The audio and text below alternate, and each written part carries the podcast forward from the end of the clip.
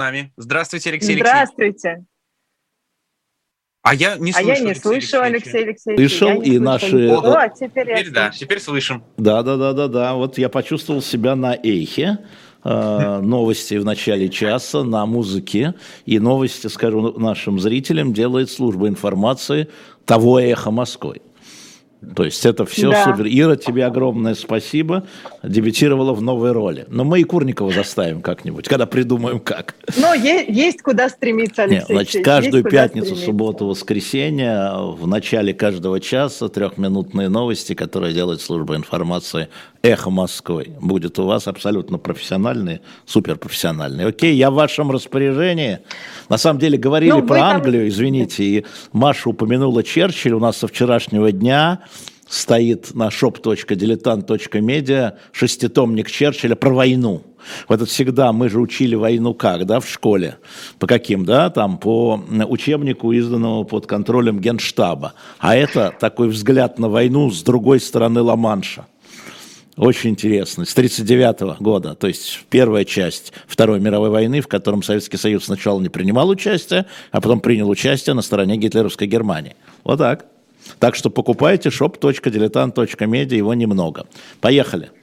Во-первых, покупайте, во-вторых, подписывайтесь на канал. Если Да. вы еще не подписаны, ставьте лайки. У вас уже Донатить есть 690 возможность. тысяч. Идем к Вот, 700, растем, давайте да. напряглись к 700 тысячам. Ну, нас сейчас смотрит где-то 25 тысяч. Ну, давайте из них, кто не подписан, нажмите кнопку. 27, Алексей 27, Алексеевич. доставьте нам удовольствие. Поехали. А, да, но вы там, наверное, уже обрадовались, что я вас покинула на какое-то время. Ну, скажите мне, что какое-то военное положение существует? Меня пустят в страну обратно? Тебя пустят в страну Расскажите. обратно, нет ограничений, пока, пока ограничений нет по границам. А, Мне кажется, что его не будет, потому что а, это а, сильно напряжет наших друзей из Египта и Турции.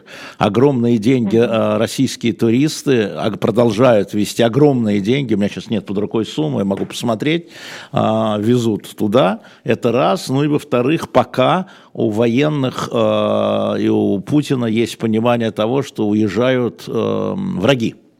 Ну, если не враги, то люди ненадежные, скажем так.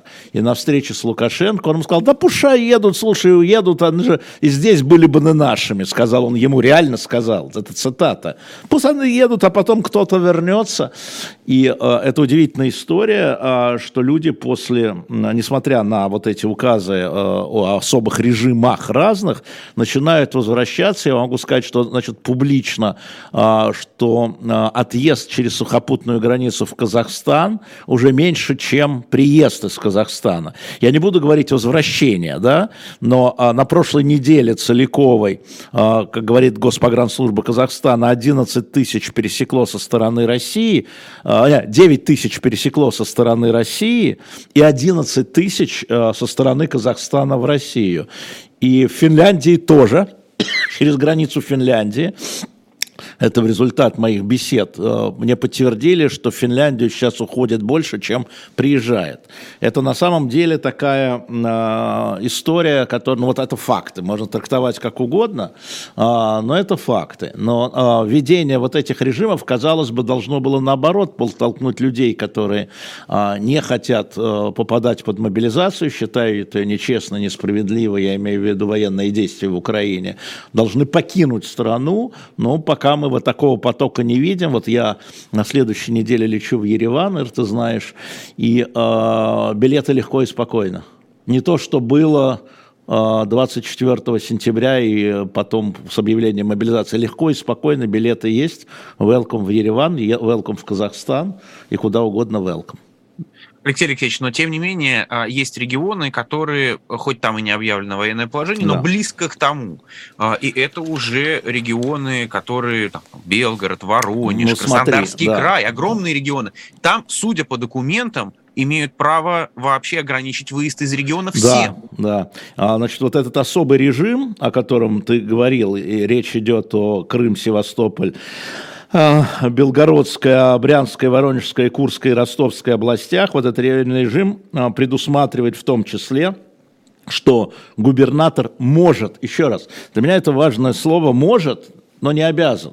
но получил права, именно губернатор. И в частности, ввести особый режим въезда и выезда из региона, а также ограничить свободу перемещения внутри региона. Это тоже немаловажно. Люди не хотят уезжать, но им нужно поехать.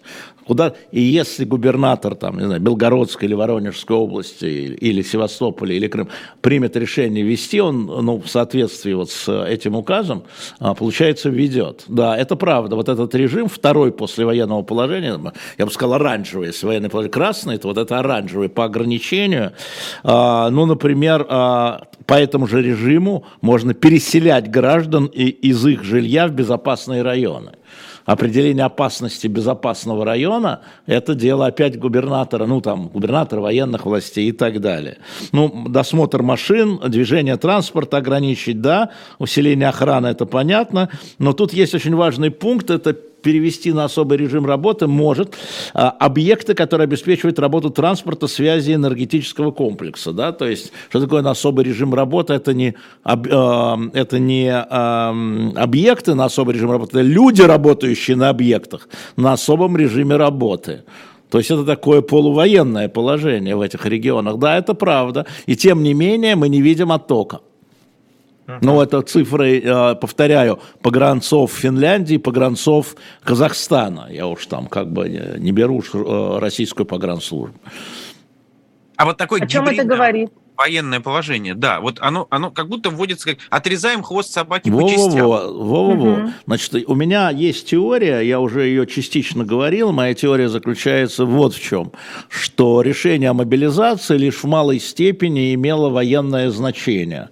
Я уже говорил, да, Путин э, уступил или там согласился с требованием генералов, им нужны были штыки, и вот эти там 300 тысяч, полмиллиона, да, от чего мы будем сейчас, а, вот, а, они а, нужны были для пополнения того, а, тех гарнизонов и отрядов, которые а, служат и воюют на Украине. Мы видим, что уже люди гибнут, да, и то есть они в боевых участках. Но, но, с моей точки зрения, главная задача этой мобилизации и следом за них законов, которые была другая. И а, вот мы по этому поводу спорили с Владимиром Борисовичем Пастуховым. А, если кому-то интересно, а, посмотрите вчерашний эфир. Он был очень, я бы сказал, такой а, важный, на мой взгляд. Если вы пропустили, посмотрите, он ведь... Значит, а, на первом этапе, когда Путин решал, что это действительно спецоперация, о чем говорит наш товарищ Берлускони со своими 20 бутылками водки, и которого сейчас упрекают в том, что он нарушил санкции, потому что сегодня, вы напрасно смеетесь, сегодня Еврокомиссия говорила, сказала, мы запрещали водку, водка под санкциями, не определяя ее цели количества. То есть, может, и одна бутылка – это нарушение санкций.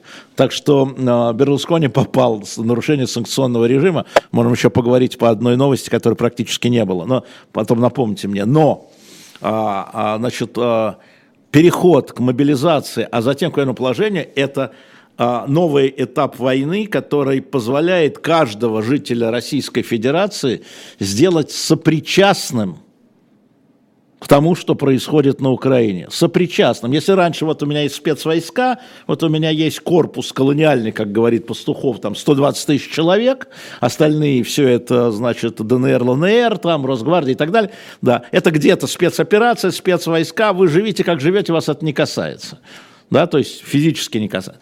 То мобилизация заставила огромное число семей, они говорят, 23 миллиона у нас возможно мобилизовать. Ну вот 23 миллиона. Из взрослого э, дееспособного населения 108 миллионов, да, у нас 106 миллионов избирателей, 18 плюс. Еще половина мужчин и половина женщин. Ну, сами посчитайте. Значит, э, 55 миллионов мужчин, из них половина, их можно призвать. Они вот э, эти. Это раз – и теперь введение вот этих режимов, это в каждую семью может, она коснется каждой семьи, это два. То есть он этим ходом политическим, помимо решения конкретных технологических проблем, там усиления контроля, да, там мобилизации экономики, как говорит Владимир Мау, пришло время, говорит Владимир Мау, гайдаровский друг. Да? Вот он это делает. То есть для меня во всех этих вот мобилизации плюс эти указы имеют в первую очередь для него политическое значение, что весь народ, то есть это значит, что это не спецоперация, а это отечественная, священная, справедливая война. Вот что он делает. И мы видели эти чудовищные кадры, когда в автобусе, где в Новосибирске, Мама в этот момент узнает, что погиб ее сын в Украине. Автобус, это кто-то снимал, автобус абсолютно равнодушный. Найдите эти кадры, посмотрите их. А, Максим, а, для твоих программ обязательно найди. И она говорит, проклятая Украина. Сыно... И плачет, сыночек мой. Вот, вот что он сделает. Страшнейшие кадры. Мы, так мы, вот мы что он делает. Это лишь да? иллюстрация, к сожалению, к тому, о чем я думаю. Поэтому вот эти указы, конечно, они могут привести на других территориях к ограничению, приведут, безусловно. Но тут главное для него, для Путина, не только контроль, но и вовлечение вот этой женщины, которая сыночек мой, будь проклята, Украина, в поддержку его, их надо наказать теперь, да, дополнительная поддержка их, украинцев. Вот что происходит на самом деле. Это гораздо глубже, чем просто, ну, давайте ограничим поездку транспорт. Ну, там летают же ракеты, ну, ну давайте ограничим.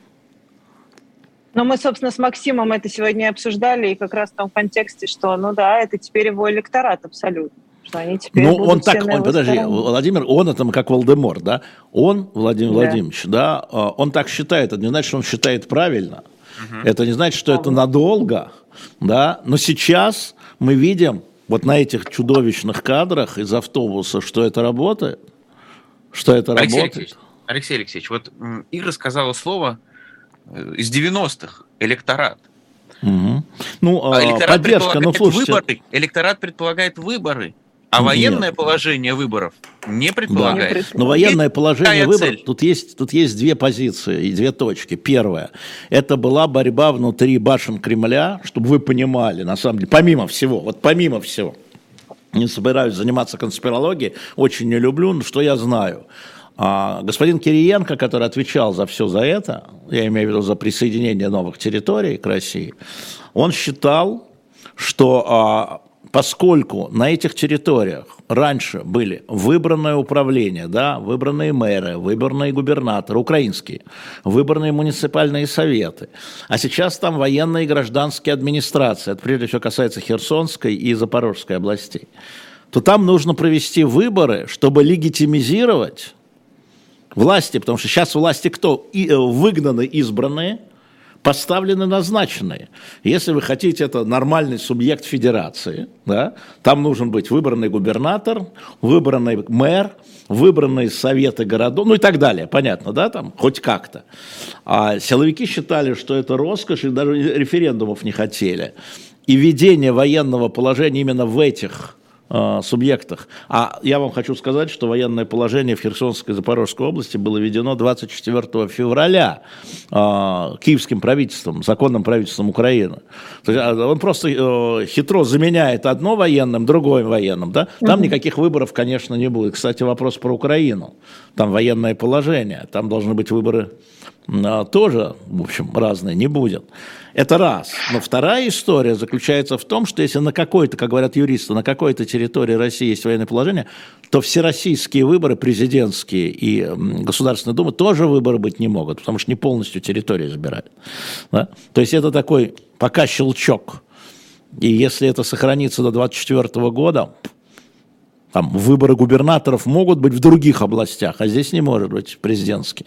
Да, есть такая точка ограничения. Я не придирался бы к слову электорат, это просто легко. Не, не это, это, нет, это 18 плюс, просто, вопрос, ну это все жители России 18 плюс. Теперь еще добавилось, значит, 5 миллионов э, формально э, и, э, соответственно, 150 миллионов жителей у нас стало без размножения, что называется. Неестественным путем увеличилось. То естественно, а то неестественным путем. Вот, ну, соответственно, у нас избирателей там а для Путина это, соответственно, 110, наверное, миллионов, вот так суммарно. Вот их, вот это, то, что Ира сказала, электорат, но они, вот любим играть в лингвистические игры. Ты не так сказала, ты не так усмехнулась, ты не туда посмотрела. Ну, условно электорат, ну, понятно. Да, да. Не, не, не, я как раз, как раз скучаю по этому слову. Я бы как раз хотел, чтобы оно было. Да. Алексей Алексеевич, э, вы были в Казахстане? Я был в Казахстане. Впервые. Ну, это... впервые после советского... Нет, я был в Казахстане с э, Борисом Николаевичем. Да, а, я, был, угу. я был я, с Борисом Николаевичем, э, с Михаилом Сергеевичем, конечно. А, да, я был в Советском Казахстане, да, верно. эта страна, насколько, на ваш взгляд, является союзником нынешней России? Она не является союзником никак, хотя если мы считаем ОДКБ это союз, да, организация коллективной безопасности, да, а это союз, то в этом смысле юридически она является союзником, поэтому все уже забыли, как в январе российские войска по просьбе, а, соответственно, а, президента Такаева зашли туда и поддержали его, не будем сказать, сейчас все это очевидно. И сейчас этот чек предъявлен был Такаеву на встрече в Астане, ему напомнили. А, вот, но а, я встречался с с людьми в Казахстане, которые представляют другие интересы, иностранные, скажем так, мягко, и они, а, европейцы, и они абсолютно уверены, что Казахстан смещается к югу, политически смещается к югу, и становится таким политическим хабом а, между Китаем и, скажем, Кавказом, между Китаем и Кавказом, стягивая на себя бывшие Центральноазиатские республики. История не в том, что, и не только в том, что президент э, Таджикистана произнес инвективу э, в адрес Путина, а история в том, что она была согласована с Такаевым, и Такаев, председательствующий, его не остановил. Хотя понимал, что все происходит под камерой. И э, более того, Такаев мог э, отключить, ну, не выпускать, да, там, у него право председательства было, что это закрытая часть. Это было сделано, важно показать солидарность стран Центральной, э, Центральной Азии, бывших республик, потому что мы все знаем позицию Путина, что бывшие советские республики, за исключением трех а, прибалтийских республик, это зона влияния России, и он об этом разговаривал с Обамой в свое время, можно сказать, в моем присутствии в Нью-Йорке а, в 2013 году. А, поэтому Казахстан становится таким, может быть, не центром силы. Я напомню, через месяц там президентские выборы. И поэтому хочу сразу сказать нашим зрителям, что именно поэтому у нас происходит задержка с интервью с Такаевым, что до выборов нет – а дальше посмотрим, как мне было сказано.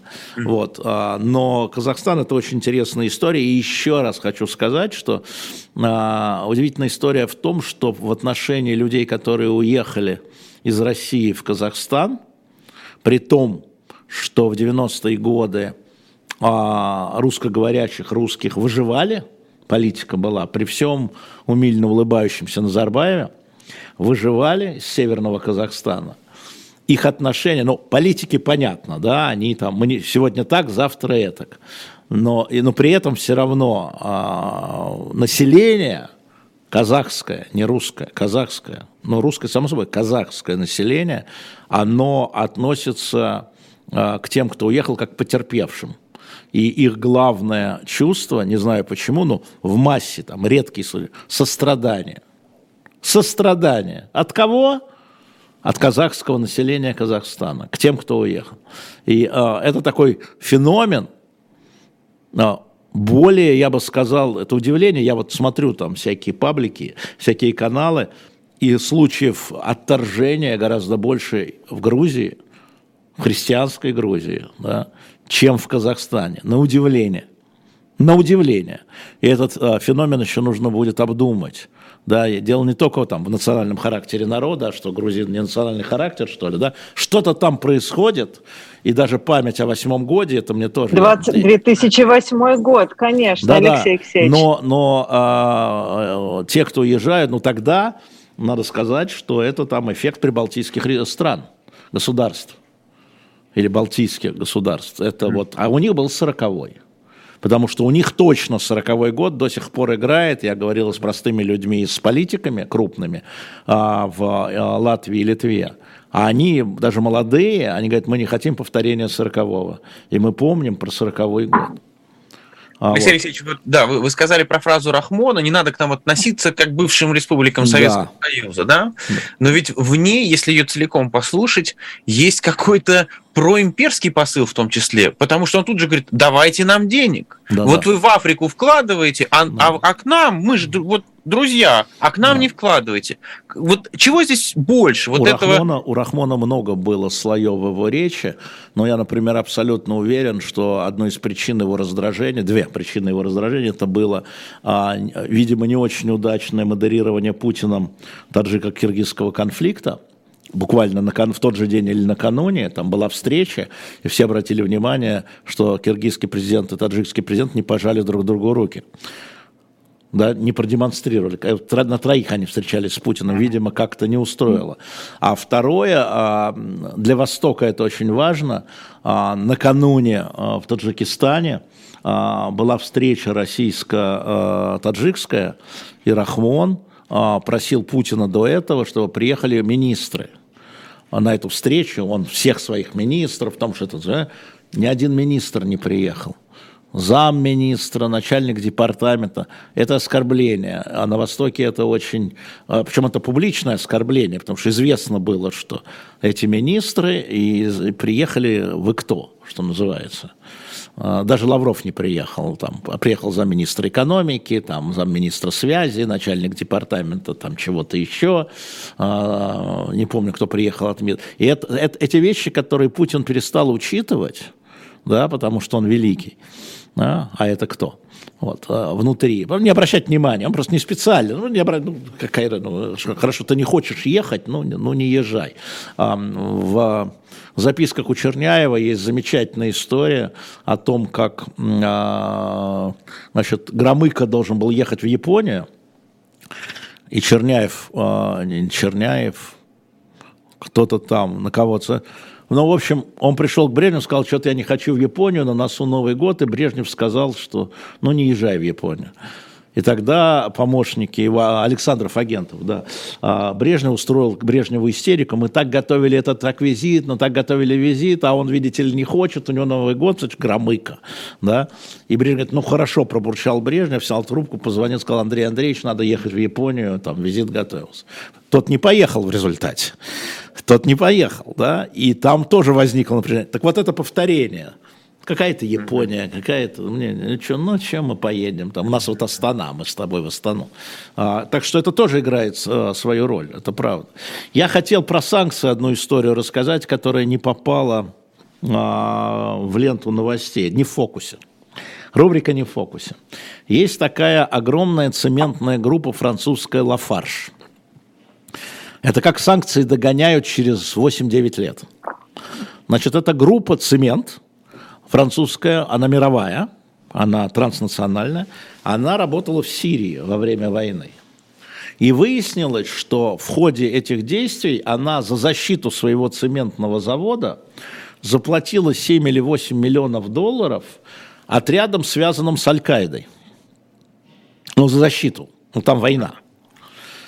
И сейчас был процесс в Нью-Йорке. Группа признала себя виноватой – и, и, как сказать, по договоренности выплатят в американский бюджет за нарушение санкций.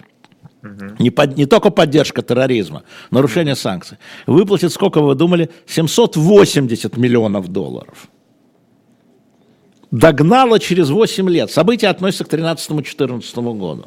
Поэтому, когда я говорю, э, Лафарш, когда я говорю, что санкции имеют долгосрочный токсичный характер, вот уже там этих групп нет, Аль-Каида там уничтожена, и Лафарш уже там не работает, давно его филиал там не работает, он давно ликвидирован – ребята, или вы идете под суд, и тогда мы не знаем, чем он кончится, или вы 788 миллионов долларов платите за то, что таким образом подкармливали Аль-Каиду, хотя защищали свою собственную, охранные отряды стояли.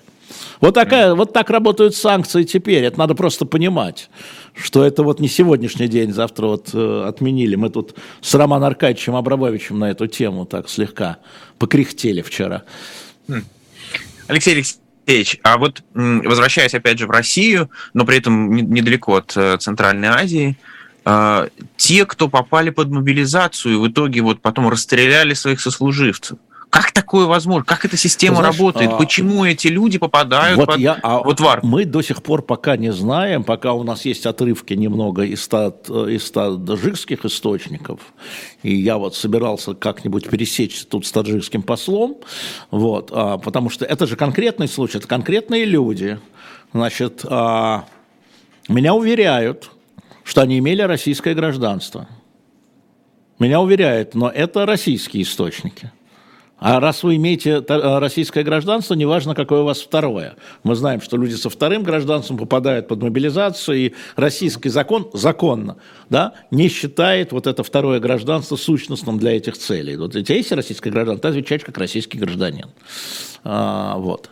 А, и а, это раз, да, то есть мы не знаем пока, на каком основании. Значит, пока то, что мы видим кусками а, из разных источников, что значит, их как бы задержали у метро Люблино и, соответственно, отвезли в эту самую.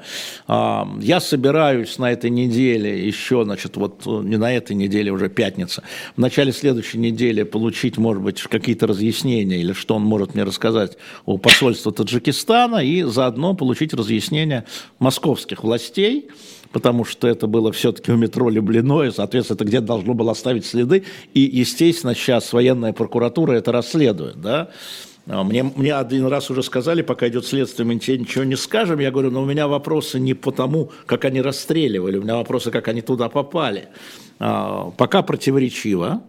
А, то есть можно брать любую версию, можно верить в любую версию, но то, что мобилизация происходила абсолютно неумело и отвратительно, и вот опять-таки позавчера, да, я уже говорил, я завтракал с пятью послами, Европейского Союза и э, из стран Европейского Союза. И вот они не удивляются этому разброду. Они говорят, что их военные тоже, им говорят, что если мобилизации в стране не было 80 лет, да, то вот первая волна может быть не в таком виде, в каком. Ну, например, такой элемент.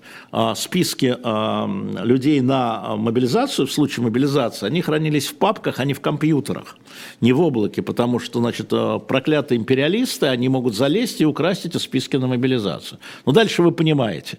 Это, на самом деле эти списки нужно каждый день обновлять, каждый день. Потому что человека выявляются болезни, человек пересекает возраст или входит в возраст, да, у него... Да, там, умирает, в конце концов. Он становится человек. отцом трех детей, в конце концов, да. То есть, ну, кто каждый, вы знаете, военкомат, и вот лежат эти папки, да, и, соответственно, э, ну, в Москве их, наверное, где-нибудь 2 миллиона, 2,5 из этих 25, 23, да, каждый день перебирать 2 миллиона э, папок.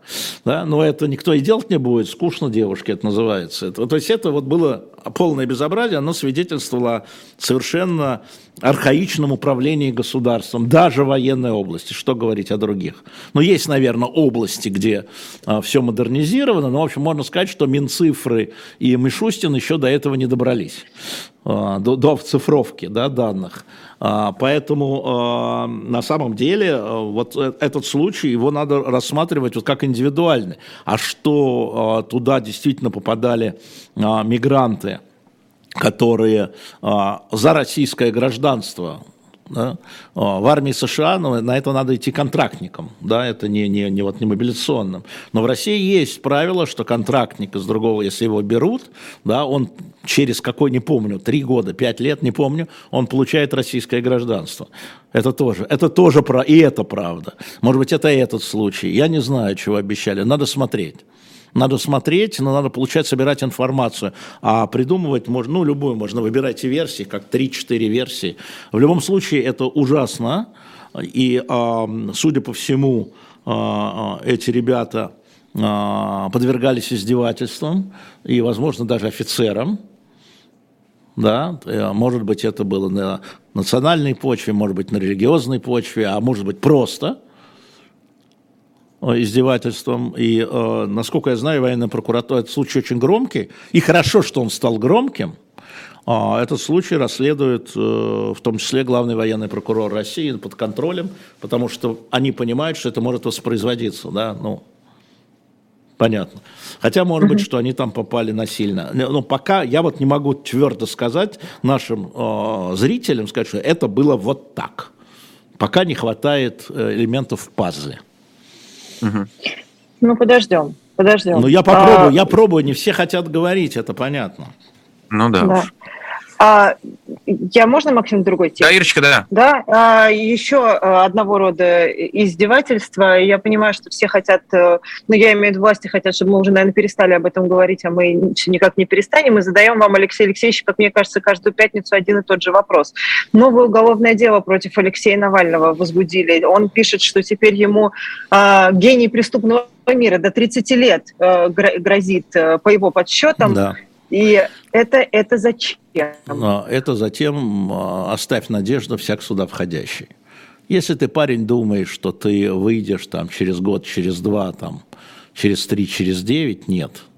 Мы тебе говорим, да, собери из льдинок слово «вечность». Понял? Ты враг номер один, да, мы все понимаем, но ты враг номер один, но мы тебе можем даже, сидячи в ШИЗО, а, в карцере, а, приписать неправильный переход улицы или дорожки, да, не застегнутую пуговицу. А, твою речь абсолютно замечательную, которая была у него сейчас на апелляции про войну в Украине, абсолютно антивоенная позиция. Не, парень, ты не выйдешь. Вот пока мы здесь, ты не выйдешь. Это, собственно говоря, как, что я говорил, это можно было бы послушать в эфире «Эхо», в архиве еще до его возвращения. Вот только попадет в лап, не-не-не-не, у него будет домашний арест, он там нужен как разыгрывающая карта, там есть договорен, сядет и не выйдет, говорил я, до того, как э, режим не сменится, не будет общей амнистии. И то, если придет сменщик, э, который сочтет, что он опасен, вот всех выпустят, а ему скостят срок с 30 до 15, грубо говоря. Опасен. Опасен амбициями, опасен талантом, опасен ораторскими возможностями, опасен тем, что он э, номер один э, в оппозиции, да, ну, мифологический, я имею в виду герой. Он мифологический герой уже, понимаешь, рыцарь на белом коне. И его поведение это подтверждает. Он абсолютно бесстрашный. Так же, как Карамурза, кстати, хочу сказать. Так же, как э, Алексей Горинов, я имею в виду депутата муниципального, который посажен на 7 лет за... Вот, абсолютно бесстрашен, вызывает уважение, я знаю, даже у тех, кто его сильно не любит и боится. Я знаю, я разговариваю, да, он вызывает уважение своим поведением. Да, конечно, он сукин сын, негодяй, там чего-то, супостат и паразит, но как себя ведет, как голову держит, как спину держит. Цитата. Вот. Поэтому Путин это хорошо понимает, потому что Алексей Навальный из человека превратился в символ. Бороться с человеком можно, его можно купить, убить, ку или у, как писал, да, там Шварц. Да а с символом бороться невозможно. А с придуманным Алексеем Навальным, да, который в общественном мнении возникает, бороться невозможно. Это идея. Навальный теперь это идея. И поэтому им нужно эту идею, э, во-первых, пригасить обвинениями, которые, ну, знаешь, глорификация нацизма в Советском Союзе, в Российской Федерации, ну, все равно что-то, ну, неправильно. Ну, ну, ну мы боролись с, с настоящим нацизмом, да, да, в 45 Ну, человек, который вот это вот, вот, вот, вот, вот, тут где-то что-то есть, нет, нет, мы все сняли там.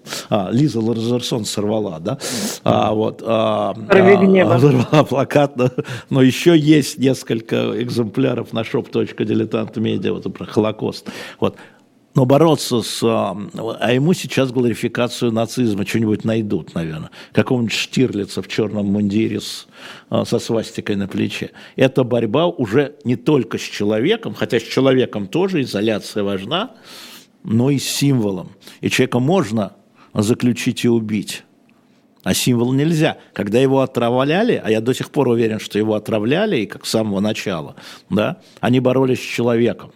Они боролись с политическим противником, который был лидером секты. А он вышел после отравления. Сочувствие. Огромное сочувствие было к нему. Это следующий был этап, 18 год. А потом добавилось уважение за поведение. Понимаете? В этом смысле Алексей набирает очки.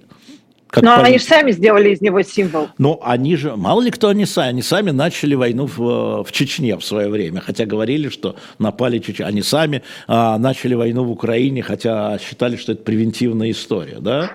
Или заявляют, или считают, неважно. Ну, сами, да. да. Я не буду давать им советы, но а, в свое время а, в обсуждении, особенно когда вот принимался вопрос решении выпустить, значит, его отравленного на лечение, собственно говоря, почему так вы? Потому что уже считали, что он как человек, потому что он был только человеком, да, лидером секты, повторяю, в их понимании, он уже недееспособен будет. Понимаешь? Так казалось им. Они выпустили его. Так казалось, там были дебаты. Ну, выпустили, да пусть там. Ну, даже если вы... А если бы он уже тогда был символом его не выпустили, конечно же. Символ должен умирать в моче и кале. Да, его надо опускать. А, ошиблись. И сейчас те, кто принимал участие в, а, в убеждении, что его надо выпустить, им сейчас это вставляют, я знаю, а, в вину.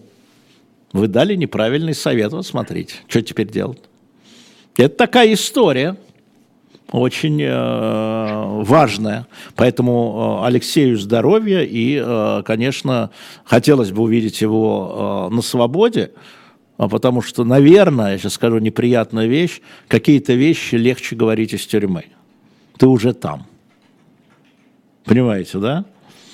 Говорить и э, представьте себе, Алексей идет на выборы, а его электорат поддерживает войну в Украине. Не его, а большая часть населения, да, но не выступает против. Какой Электорат, за который ему надо бороться. Ну, как да. Крым, понимаете, да. А, да, как, да. а ты ответь нам про Крым, да? Вот как, как мы его спросили, как я его спросил тогда, да, и вот знаменитый Крым не бутерброд, это же политик, который идет, собирается идти на выборы, да, он должен определиться, что ты с этим будешь делать. И его избиратели, и не его избиратели должны знать этот вопрос как маркер.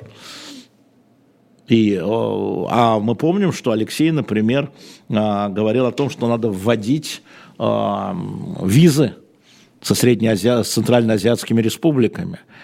И мы знаем, что вчера на Совете Безопасности звучали такие предложения. Они звучали, они пока не получили поддержки, но есть поручение президента Путина изучить вопрос. Но он пока не поддерживает Путин эту историю, да, по разным причинам. И многие губернаторы, которые черпают, многие губернаторы, сказал я и усмехнулся, которые черпают рабочие руки там, в строительном uh-huh. бизнесе, вот, они категорически против, категорически против. Давайте патенты, давайте на учет, давайте то все пятое, десятое, но давайте не вводить визы. Вот. Алексей Алексеевич, если обращаться к тому, что Навальный успел писать, говорить, в том числе э, уже из тюрьмы, а, Это разные сам, периоды вот, его жизни. Я только хотел тогда, сказать, что он позицию свою корректирует. Да-да-да, это правда. Так вот, в феврале, когда все начиналось, э, может быть, поэтому так не очень заметно это было, была опубликована его статья в Соединенных Штатах. То, что он призывает создавать партию тех, кто сейчас в либеральных позициях и во власти, и в бизнесе, и иначе у них все отберут, просто все отберут. Насколько вот такая идея, уже не, безотносительно Навального, сегодня вообще реализуема внутри этой системы? Нет, она не реализуема абсолютно, потому что эта система не предполагает никаких партий с точки зрения нормальных политических партий. Э, мы же не можем сказать, что Единая Россия, это даже Единая Россия, это нормальная политическая партия. А это Пригожин, Кадыров, Гиркин партия? А, а в этом смысле, ну, смотри, а создавать партию, это создавать структуру. Если говорить о взглядах, то а, Пригожин и Кадыров – это временный альянс, на очень конкретной истории. А, он временный альянс на боевых действиях и значит, получении бенефитов с их, политических бенефитов и иных. Ну, например, не только иных, потому что мы знаем, что после взятия Мариуполя развернулась внутри борьба, кто будет контролировать Мариупольский порт и Азовсталь и там претендовали и Кадыров, и претендовал и э, Пушилин, ДНР, и Ростех, да, то есть российское государство, и еще были некоторые а, структуры, но вот пока это все осталось у российского государства, скажем так, под контролем структуры Министерства обороны, насколько я понимаю. А, вот, то есть там борьба еще идет за бабло, чтобы не было там, за трофеи, если угодно, там, за холодильник, если тут не изв... а, мне не изменяет а, а, мои источники. Вот, но, а, значит, конечно, это партия, конечно, внутри элиты, внутри, хорошо, элиты, не, не придирайтесь, я нашим зрителям, они давно уже не придираются, придираются, это вот приходит э, часто новое, на все больше и больше зрителей, мы здесь не очень сильно упираемся в слова, если это не имеет значения. Да? Внутри элиты есть разные взгляды, и в твоем вопросе, Максим, разные партии на то, как... Эм, не заканчивать эту войну, как выходить из нынешней ситуации, потому что все понимают, что она с точки зрения усиления российского государства, она вниз. Российское государство э, теряет в экономике, теряет в политических союзниках, твой вопрос был про Центральную Азию, теряет в репутации, теряет возможности денежных кредитов и продаж, ну, теряет. Значит, вот этот процесс надо сначала затормозить, потом обратить вспять. Да? И элита, которая, она это понимает. Более того, я вам скажу, что Путин это понимает, судя по тому, с моей точки зрения, да, что, во-первых, вот вчера о чем мы спорили с э, Пастуховым, он считает, что это вот эти указы усиления силовиков, а я считаю, что нет.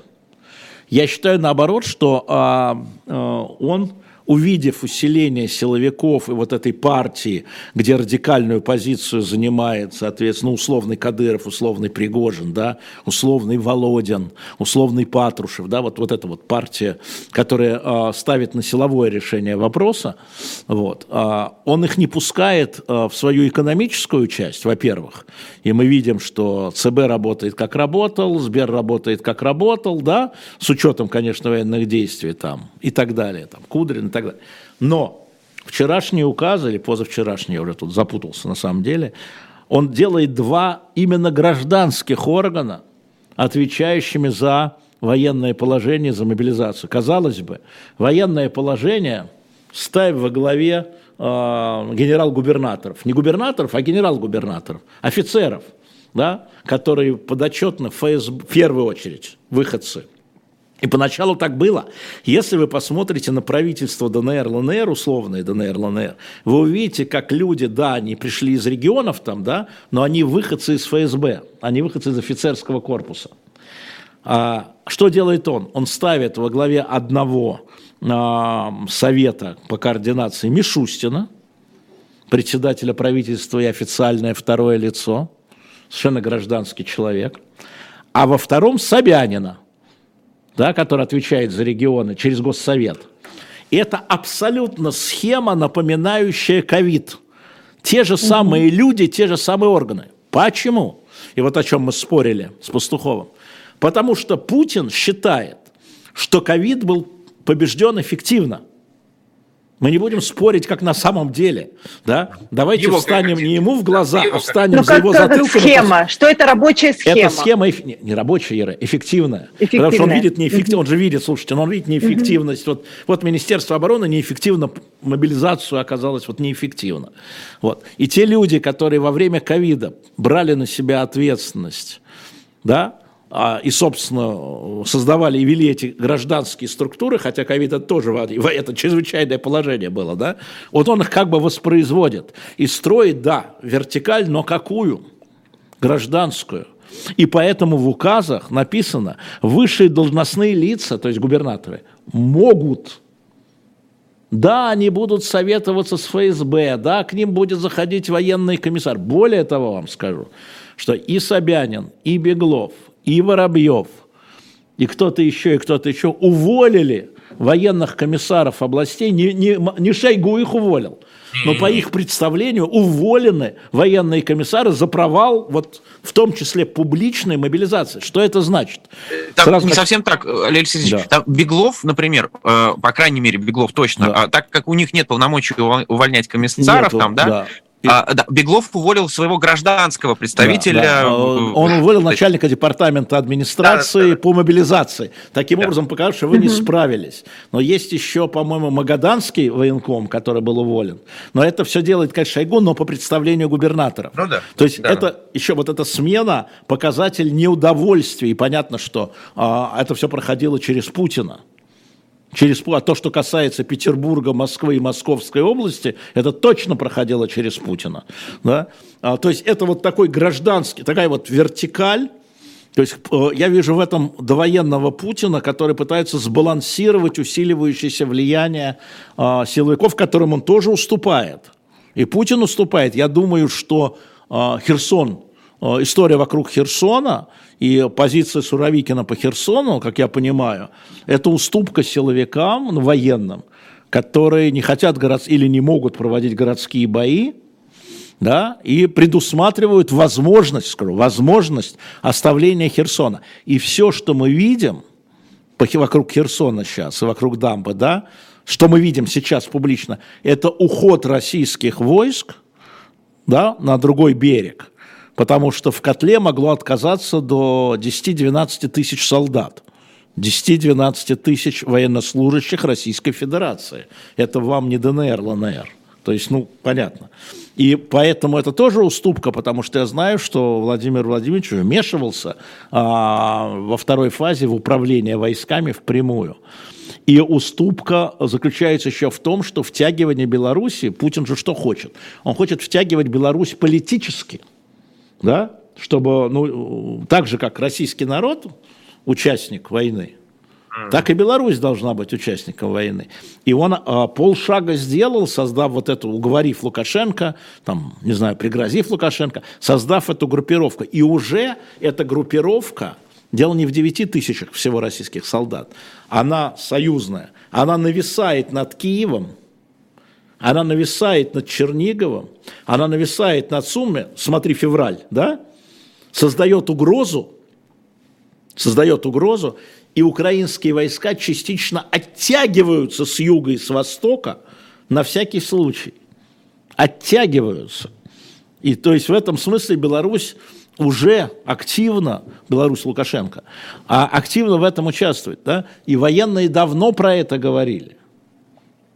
И они были недовольны уходом от Киева. Это был приказ Верховного.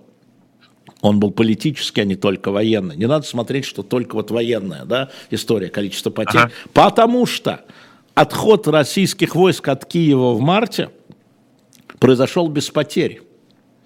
Украина открыла коридоры. А это что значит? Это значит, что была договоренность. Это значит, что была политическая договоренность, а не военная. Понимаете? То есть эта история для него политическая, а не военная. Но военным надо уступать, и он им уступает. Алексей Алексеевич, а в этой конструкции можно сказать, что Лукашенко это слабое место Путина? Нет. А, слабое место Путина это Украина. Вот это ошибка, ошибка, да, просто неправильная оценка. И нечего сваливать там это все на то, что там ФСБ поставила там, или, как многие считают, Америка втянула Россию специально. Просто слышу эти разговоры без конца. Э, втянула, и такая версия есть. А как, а как Глазьев-то сказал, а потом поправили стенограмму. Да-да-да. А вот если это возможно, а вы не можете поставить голосование, да? Можем. Можем. А давайте мы спросим, э, только сформулируйте сами, еще есть время. Как вы считаете, Возможен ли такой вариант, что США втянула, спровоцировала Путина в эту войну? Вот такой вариант возможен, да или нет? Ага. Вот угу. имеет да? ли это, может, может ли, мы не знаем, да, потому что это оценка, это оценочно, но может ли, вы можете себе такое представить, вот что-то такое? Да, вы можете себе представить, что США втянули Россию в войну. Вот представить, да. С Украиной. С Украиной, да. да. Понятно, что это С часть Украиной, проблемы, да. и отвечает за это не, не США, а, а Россия и Путин все равно, Потому что что ж такое, я тут спорил с одним парнем из Архангельска в аэропорту Стамбула на эту тему, который он за Путина, война это правильно, Вот, я спорю. Но он своей... переждет ее в Стамбуле. Да, да, да. Не-не-не-не. Я со своей мамой, которая смотрит «Живой гвоздь» и слушает «Эхо Москвы», и вас... а я с вами не согласен.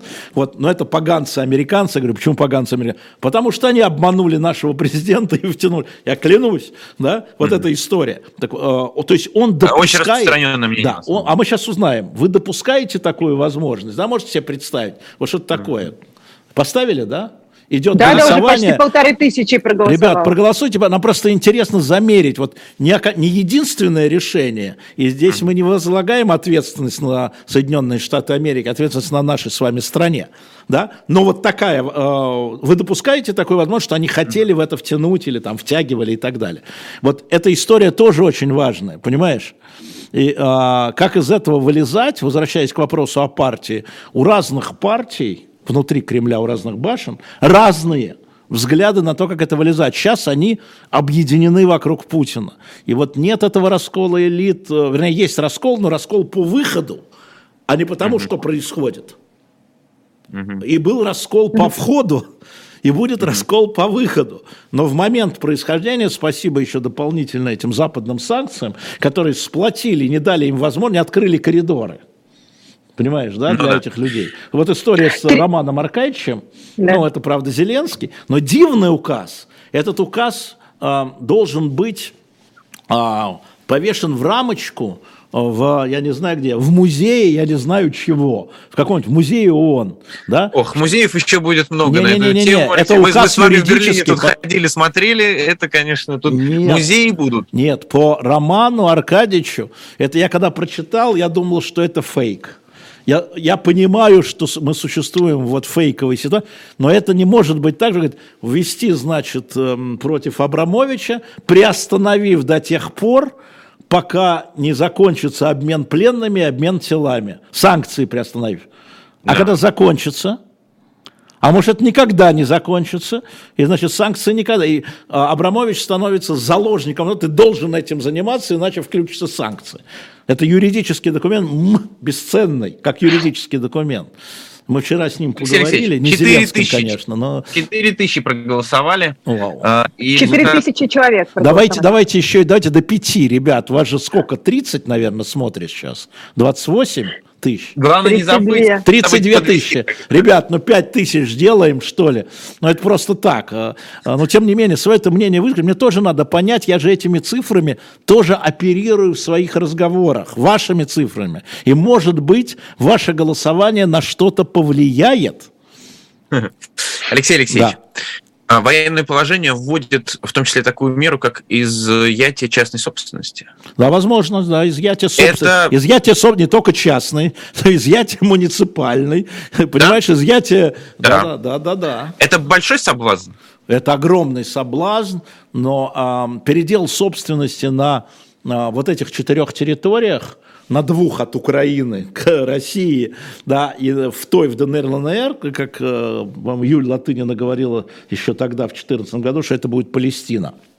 Ну, так она и есть. В этом Юля была права. А оно уже происходит, да, оно происходит и будет происходить на... Но и будут злоупотребления, безусловно, да. Но это, это можете сказать, можете сказать, на можете сказать, меньше из зол. Ну, меньше. Я понимаю. Ну, меньше но я, я, я вот к чему пытаюсь. Это может перекинуться на остальную Россию? Да, конечно. Если вводить на остальной России. А, это же была дивная шутка, когда началась мобилизация о том, что брошенные уехавшими а, особняки на Рублевке, в них теперь вселяются военные комиссары. Вы, посмотри, вы посмотрите несколько дел. Есть такой канал, а, он такой, абсолютно такой эм, силовой, силовики, ВЧК УГПУ называется вот, телеграм-канал ВЧК УГПУ, но они там очень круто пишут про дела, про взятки, в том числе среди военных, то есть взятка там, кто же сказал мне, за то, что потерялась повестка, какой-то провинциальный город, 250 тысяч взятка рублей. В провинциальном городе угу. там это просто деньги, ну вот, я не знаю. Понимаешь, да? да. Знаешь? Что она потеряла, она уже была вручена, но про нее надо было забыть, конкретный случай. И а, взяли человека, зам военкома, а, не помню город, 250 тысяч взятка вот за то, чтобы повестка просто, ну, чтобы она не активировалась. Ну вот что, это вообще высококоррупционная история, да. Да, пять с половиной тысяч проголосовало. Ну, спасибо Пять с половиной да. тысяч. 22% считают возможным. 78% это говорят, что это эхо. невозможно. Да, это аудитория эхо. Ну да? вот посмотрите, опять вас толкаю к а, Пастухову, который считает, что основным э, выгодоприобретателем и бенефициаром конца войны будут США. Угу. Так же, как, знаете, у нас был а, такой давно-давно дивный спор с Дымарским, кто, а кто был главным бенефициаром а, Второй мировой войны? Угу. Угу. И кто об этом мог подумать в ходе этой войны? Ну Никто. да. Значит, во-первых, экономически были США, а политически это был германский народ, который бенефициар в ходе войны его освободили от гитлеровского режима. Кстати, вот опять хотя Правда, бы... сам германский народ раньше 60-х это не осознал. Можно цифры? Я готовился. Я не готовился. Реплику твою не писали. Полторы минуты. Да, вижу. В 49 году через 4 года после войны 57% немцев полагали, что национал-социализм хорошая идея. Вот, вот, вот. Да. О том и речь. В 1951 году, через 6 лет после окончания войны, 40% опрошенных считали, что с 1933 по 1939 год лучший период в немецкой истории. В 1952 году треть опрошенных, в 1952 считала Гитлера величайшим государственным деятелем в германской истории, либо, как минимум, выдающимся а, правителем. В том же 1952 году 37% положительно относились к Герингу и 46% положительно относились к адмиралу Денницу, который сменил Гитлера. Вот вот эта история. Почему я говорю, эта история долгая? Почему я говорю, что это история отравления? Она токсичная, я не люблю это слово, но это история отравления мозгов. И э, об этом надо думать уже сейчас, а не когда прекратят стрелять пушки, я бы сказал. К сожалению, об этом, в общем-то, и, и надо сказать, мы все-таки все, что делали, делали все, что могли. Мы думали об этом еще в 14 и в 13 да. Хорошо помню ваше интервью как раз по поводу яда за окном, который проникает везде. И вот он, он проник и, и разъел, конечно, мозг огромного количества. Да, это, это правда. И мы это, в общем, пропустили. Еще раз скажу, что э, мы пропустили э, милитаризацию э, не элиты, а сознание наших соседей. Я имею в виду соседей по лестничной клетке, соседей по улице, соседей по Новому Арбату 11. Да, мы просто это пропустили. Мы не могли поверить в то, что люди вот могут так вот говорить о том, что а, нацисты а, сидят в Киеве, это нацистский режим, еще бандеровский, или как пишут бендеровский. Мы это пропустили, не могли в это невозможно в это было поверить, что люди в это поверят, но это какая-то чухня. В это нельзя поверить, земля не плоская, ну, не, земля плоская. Спасибо большое, Алексей Алексеевич. На, вы упомянули Виталия Дымарского. Да, кстати, не отключайтесь ни от приложения «Эхо», которое вы наверняка, через которое вы нас слушали. А, там Виталий Дымарский будет буквально через несколько минут вещать своим особым мнением на YouTube-канале «Ищем выход». А завтра мы с 9 утра с 9, с 9 утра. Завтра с 9 утра да. до ну, 3 часа до 12. А в 12 приду я с Сергеем Бунтманом. Да. А вы покупаете Черчилля на shop. shop.diletant.media. Точно. Да. Все, Пока. всем спасибо. До свидания.